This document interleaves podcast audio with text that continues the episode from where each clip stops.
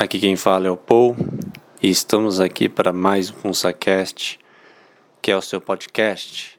Você não tem a senha da conta, mas mesmo não atendo, o podcast é seu e meu também. Estamos aqui na edição de número 18. Por que eu falei assim 18? Eu não sou assim que nem eu na outra no outro FunsaCast 17, aquela introdução emocionada, tão impactante, que depois eu fiquei cansado, ofegante, quase morrendo aqui. Mas eu não sou assim. Bom, essa é edição de número 18. Lembrando vocês também que tem um blog, meu blog que é o funsabeta.blogspot.com, funsabeta sem o cedilha. E o um e-mail, tá parado, não recebo nada, mas tá lá, que é o Poulsile, P-O-U-L-S-I-L-E, arroba gmail.com. E é isso, minha gente. Ah, agora eu tô lembrando. Tem página no Facebook também do FunsaCast. É, meu amigo. Tá pensando que aqui é pouca bosta? Não, não, é não. Aqui tem muita bosta. que é o facebook.com barra FunsaCast. Tudo junto sem o cedilha. Como vocês estão? Vocês estão bem? Estão mal? Estão mais ou menos, estão meio borocochosos aí. Eu tô nessa trilha aí. É, mais ou menos, mais ou menos. Que nem no Poderoso Castiga, interpretado brilhantemente por Eduardo Starbridge, que hoje virou um global, virou mais um mais um agente agente da agenda. Por que eu falei gaguejando agenda? Acho que é porque eu tenho medo. E se eles ouvirem aqui, descobrirem de onde eu sou e, e resolverem comer meu cu, aí fica foda, né? Bom, vocês estão tudo bem com vocês aí? Eu fiz um post exatamente no dia 9 de abril, uma terça-feira, do meu blog, sobre a minha uma vida de beta de 10 anos atrás. Aí eu postei uma conversa do MSN que eu tive com uma moçoela. E vou postar mais duas também. E teve uma análise brilhante do meu amigo aí, o Luquinho. Abraço, Lucas. Ah, já vou mandando um abraço aqui pro pessoal antes que eu me esqueça. Um abraço aí do meu grupo da Irmandade, do Discord. Um abraço aos grupos JPBF, um abraço ao grupo do Sociedade Primitiva, um abraço à Esgotosfera, toda Esgotosfera, do Xerox, do Ricardo, falo do Olhos Abertos. Um abraço também aos meus trinta e poucos inscritos no FunsaCast no YouTube. Bom, voltando aqui, que teve essa análise fria aqui do Lucas Cypher, uma análise é, de certo modo que faz sentido, uma análise certa, né? De, de um Betinha que não sabe conversar. É, muitos comentaram que é meio paranoia minha, que pelo menos eu mudei e tal. Eu penso assim também, mas é, é bom mostrar pra, pra gente escancarar o que nós éramos no passado. E eu espero que eu continuei evoluindo, apesar de não mudar muito ainda, visto que eu ainda tenho certas certos receios tal, porque uma mente beta é uma mente fodida, uma mente que não consegue é, ir atrás do, do caminho árduo da, me, da melhora mas sim do caminho fácil dos prazeres, ó, para amenizar um pouco a dor, mas a dor tá lá. Esse que é o problema. E mexer nisso dói muito. E eu tô tentando mexer nesse, nessa ferida. Tentando curá-la da forma certa aí.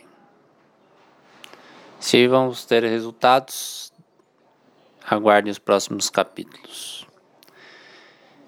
E voltando um pouco nessa ideia do deste post, eu também encontrei um diário que eu escrevi. Eu escrevi na mão mesmo, num caderno, e eu digitalizei. E tá todas as páginas, todos os prints digitalizados bonitinho. Eu começava estudando, é, escrevendo uma vez por dia, depois uma vez por semana, uma vez, depois uma vez por mês, depois a cada não sei quantos meses. De início eu contava um pouco da minha vida, do que eu passava, né? Coisa de adolescente assim, né? E nesse diário eu estava contando um pouco do que como eu era, de como a minha, era a minha vida, do quanto eu sofria, porque que as coisas não melhoravam. Enfim, eu era aborrecente, né? Choramingando. Contava um pouco das minhas paixonites. da época de rebeldes. Lembra dos rebeldes? Não do, do, do da Record lá, do do mexicano mesmo, que passava no SBT das menininhas lá, com a sainha bem curtinha, as menininhas gostosinhas, também das mães delas, das MILFs, tá? cada eu tô, nossa, cara. Nossa, essa novela, você vê o quão novela é fora da realidade, cara, principalmente as mexicanas. A mãe das meninas, todas as atrizes, modelo, gostosona. Tinha uma lá que tinha uns peitão assim, nossa. ai, ai. Assim, eu não curti, assim, mas eu achava legal, assim, ver os rebeldes, assim. e é isso, minha gente. Eu não sei se eu vou fazer um podcast, um, é, um post específico Vamos mudar um pouco de assunto. Vamos falar aqui de concursos públicos. Estou vendo aqui que vai abrir um, um, já abriu, aliás, as inscrições do concurso do Detran é, de oficial e de agente de trânsito, cada umas, cada uma com 200 vagas. O oficial precisa nível médio completo e o agente nível superior e no mínimo a carteira da categoria B, B de bola. É, ou seja, carteira de carro. Bom, aí esse concurso está aberto as inscrições. É, você entra no site da Fundação Carlos Chagas, que é www.concursosfcc.com.br. E as inscrições vão até o dia 6 de maio. Da minha cidade, nossa, cara. Tá pai a minha cidade, bicho. Não apareceu aqui, mas tem umas cidadezinhas perto. Né? Tanto de oficial quanto de agente. O oficial é nível médio, salário, deixa eu ver aqui, de 1.863 reais, né? Vencimento inicial. E do de agente, Vencimento inicial R$ 4.657,50. Aí as inscrições vão até dia 6 de maio. Valor da inscrição 45 pila para oficial, 75 pila para a gente. Aí as provas, como estão previstas as provas? Dia 7 de julho. Aí você vê, leia, leia o edital o que é importante. Tem gente que vai fazendo inscrição, aí é só fazer a prova, tal, tal, tal. Você tem que ler o edital com calma. Às vezes você, às vezes pede experiência, às vezes pede mais alguma coisa. E aí você não, não se encaixa nessa coisa, você vai fazer, você vai passar e na hora do vamos ver eles não te chamam. Aí você toma no cu bonito. E é isso aí, minha gente. Quem quiser arriscar, tá aí. É o Detran de São Paulo, que é o estado que eu vivo, da locomotiva do Brasil, que carrega este bostil nas costas. ah, agora vamos com esse bairrismo aí. Eu também estou vendo aqui uns concursos de cidades aqui, de, de prefeitura. Tem um aqui que eu não sei se eu faço, provavelmente eu vou fazer isso, mas tem vários cargos. Cargo de nível médio, cargo nível superior. E o de superior é da, da minha área, uma das, das vagas né, de, de TI. Só que eu praticamente larguei da, da minha cabeça. Eu, eu não sei quase nada, cara. Sou formado, mas eu não sei quase nada. O que, que foi fazer da minha vida, bicho? Também você não consegue emprego, você fica atrasado. E tem do nível médio também tal. Não sei se eu vou. Eu, provavelmente eu vou arriscar esses de nível médio. Vamos a mais um capítulo do Guia de Aprovação em Concursos. Isso aí mesmo.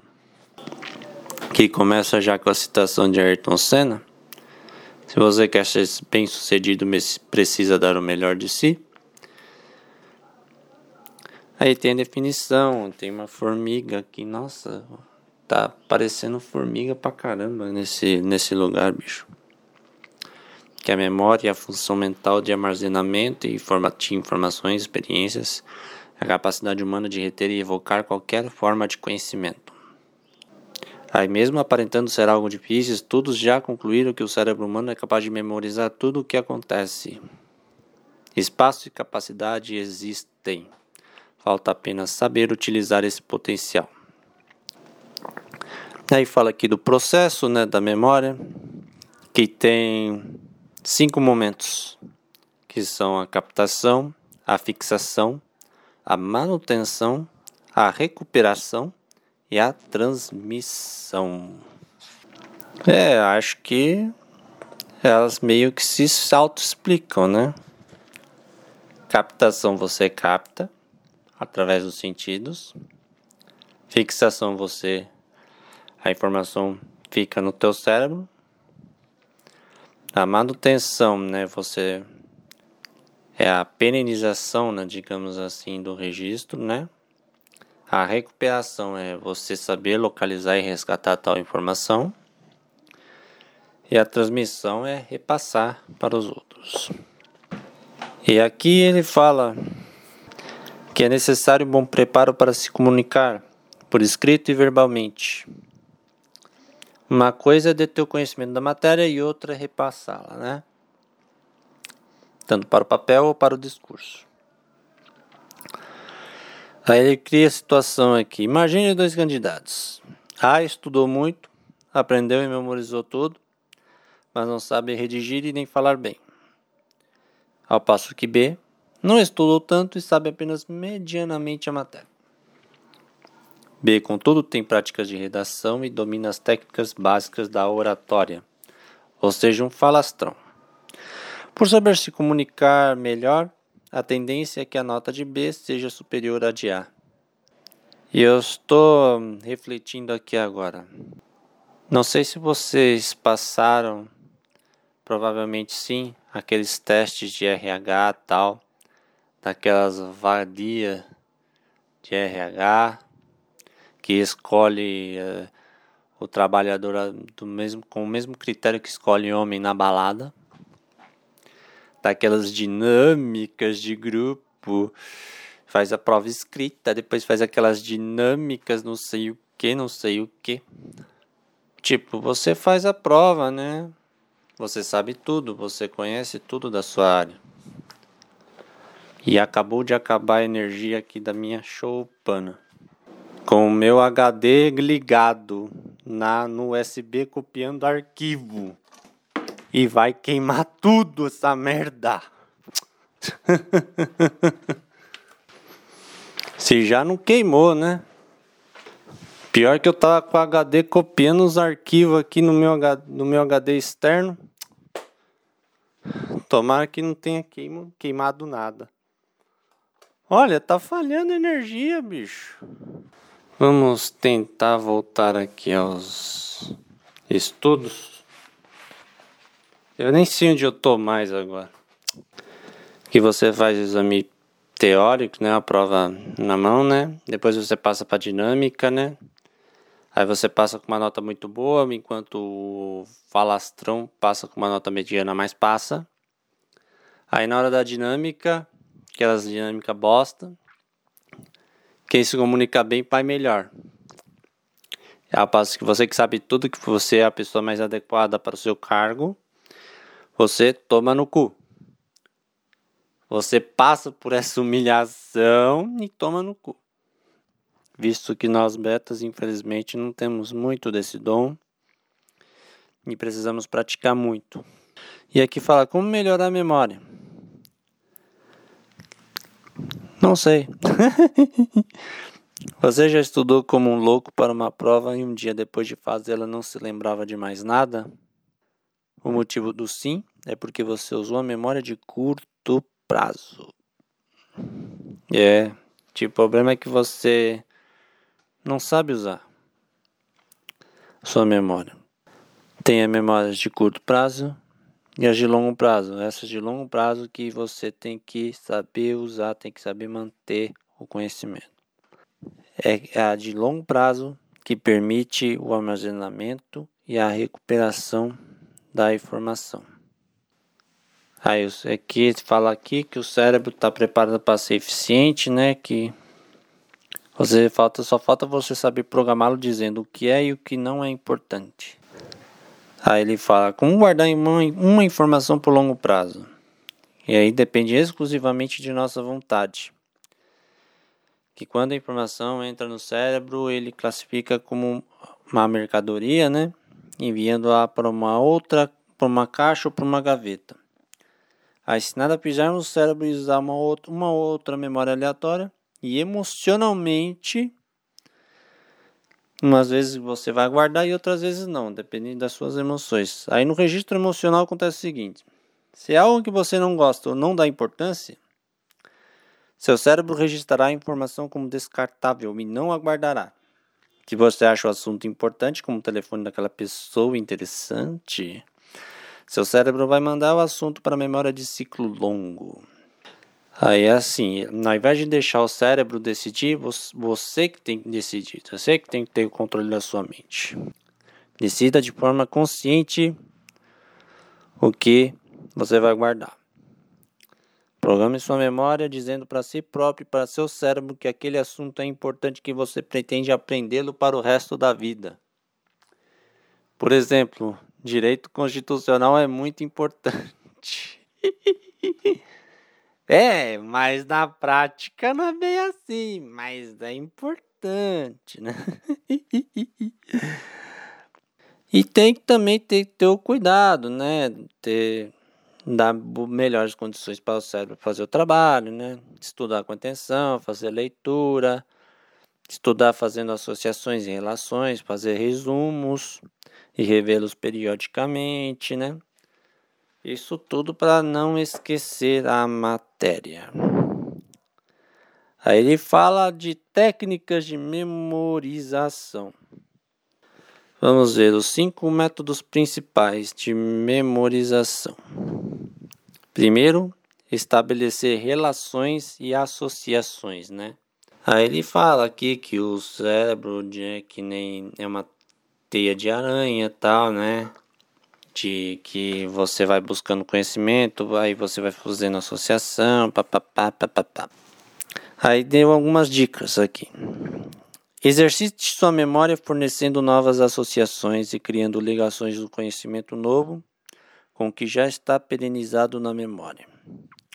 Elabore as imagens mentais cuidadosamente para facilitar a evocação. Realize as anotações após a memorização para que as mesmas não interfiram no processo. Visualize as aplicações práticas das técnicas apresentadas relacionando-as com seu dia a dia. Esclareça suas dúvidas de imediato. Questione, discuta, participe. É, dicas aqui boas. Eu não vou falar muito porque. Segundo, identificar a aplicação. Sempre que for estudar, diga para você mesmo. Qual é a utilidade disso que você está estudando? Se o seu cérebro sabe que vai usar aquela informação, ele aguarda melhor. Tipo, eu vou usar para gabaritar o INSS. Vai sair INSS? Não sei. Titio Paulo Guedes diz que não. Aguardemos os próximos capítulos. é aqueles, é, deu um exemplo aqui da, da, da sala de aula. O professor fala, vai cair isso aqui na prova. Aí você marca com cuidado. Aí você tende a pegar melhor aquilo que você marca. Vamos ao próximo tópico. Execução e utilização. A melhor forma de nunca mais esquecer uma coisa é praticá-la. Aí ele dá um exemplo aqui de andar de bicicleta por um minuto é melhor, bem melhor do que teorizar por duas horas e fazer um estudo teórico de como andar de bicicleta. É prática, é treino, é fazer resumo, é dar aula daquilo. Né? Você tem que usar e praticar o máximo possível. Aí tem aqui o quarto tópico, que são os processos mnemônicos. Ah, esse é interessante explicar. Esse é interessante aqui. Vamos ver. Vou ler aqui um conceito que é um excelente sistema para melhor memorizar dados importantes. Aí você, esse processo, aí esse processo funciona com a formulação de frases, palavras ou relações com as letras do dado a ser memorizados. Aí ele dá alguns exemplos aqui, né? Li na cama, Robinson Crusoe francês. Eu não sei qual que é a coluna lá da tabela periódica. Eu lembro dessa coisa bizonha. É aquelas siglas lá, né, da tabela. Eu não sei. Acho melhor ler os exemplos aqui. Aí dos elementos do ato administrativo. Esse é, esse é interessante aqui. É o Confiformob. Tem gente que faz de outro jeito, assim, né? O Confiformob. Quem sabe que é o Confiformob? No final do podcast eu responderei. Ou não. Ou vou fazer assim. Quem souber, diga nos comentários aí. ai, ai, ai, ai. Outra de você poder usar números também, né? Tipo do para memorizar um celular de um amigo, por exemplo, né? Por exemplo, ele dá o um exemplo aqui de 997894789. Tem dois 789, né? que é mais fácil aí. E etiquetação mental, que é o quinto e último. A etiquetação é uma das técnicas para associar dados a fim de recuperá-los mais facilmente. Na memória arquiva as informações de modo tanto quanto semelhante aos nossos arquivos de metal ou nosso computador pessoal. Imagine a memória como um colossal arquivo com inúmeras pastas e gavetas. É aquele negócio, né, de você saber é, qual informação vai para onde, assim, tipo, você precisa lembrar de num direito administrativo, por exemplo, assim, esses elementos do ato administrativo, você não, não vai.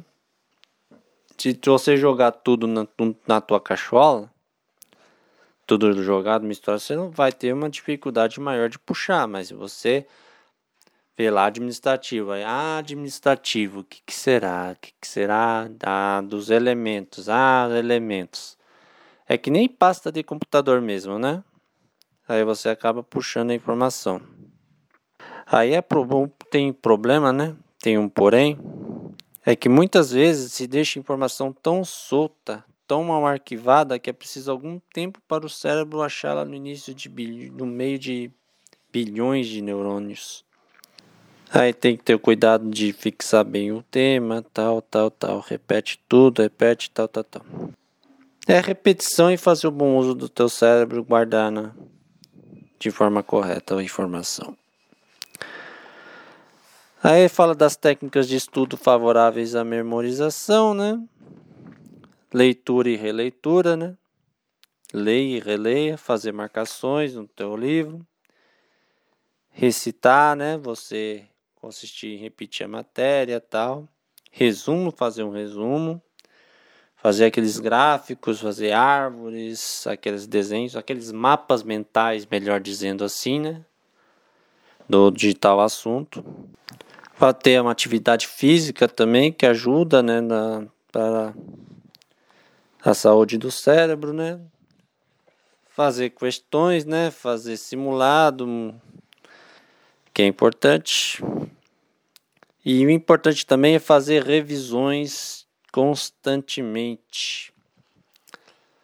Uma vez por semana, ler o resumo para você não é fixar mais a matéria, né? Porque se você vê uma vez, depois não vê mais, você vai acabar esquecendo com o tempo. Mas se você lê depois de uma semana, lê o resumo, aí depois de outra lê, aí, aí tem uma constância, né? Pra, para é, não, não esquecer, para fixar bem. É que nem é, tem planos de estudo aí na internet que ele fala disso, né, de curva de esquecimento. Que ele tá, tipo, você aprende a matéria depois de um dia você revisa. Ah, eu lembrei de um ótimo exemplo aqui. Vocês conhecem o Anki? O Anki, para quem não sabe, é uma, um software, né? Tem o site e tem o programinha de flashcards. É, eu lembrei disso por causa do curso de inglês, né? Do, quem usa muito isso é o Mairo Vergara, né? Para quem não conhece, tem o curso dele, procura aí no Google. eu, eu confesso que eu baixei, mas não sei da onde. ai, ai. Ele faz muito uso disso, né? De você querer fixar alguma palavra, né? Aí é, ele fixa, né? O, coloca um contexto para que você use a palavra, né? Tipo, por exemplo, é, por exemplo, porta, porta em inglês é door, todo mundo sabe, né? Aí coloca a frase, né? Uma frase aqui. I opened the door. I opened the door. É, é alguma coisa assim. Eu não sei dar exemplo. Isso aqui foi de bate-pronto aqui. Confesso que eu não escrevi isso daí. Aí ele faz isso, né? Aí no dia seguinte aparece de novo. Aí depois mais uns dois dias aparece de novo. E também assim vai para você fixando na memória, né? Aí é para garantir para garantir de que a informação está fresca, está fixa no seu cérebro. E é isso aí, minha gente. Precisamos usar nossas memórias bem. E é isso aí, minha gente. Eu vou despedir-me por aqui. Deixa eu ver se voltou aqui a luz. Não voltou a luz. Nossa, mas eu fiquei com raiva. Tomara que eu não, não tenha queimado meu HD aí. Já pensou? Um abraço a todos e fiquem bem.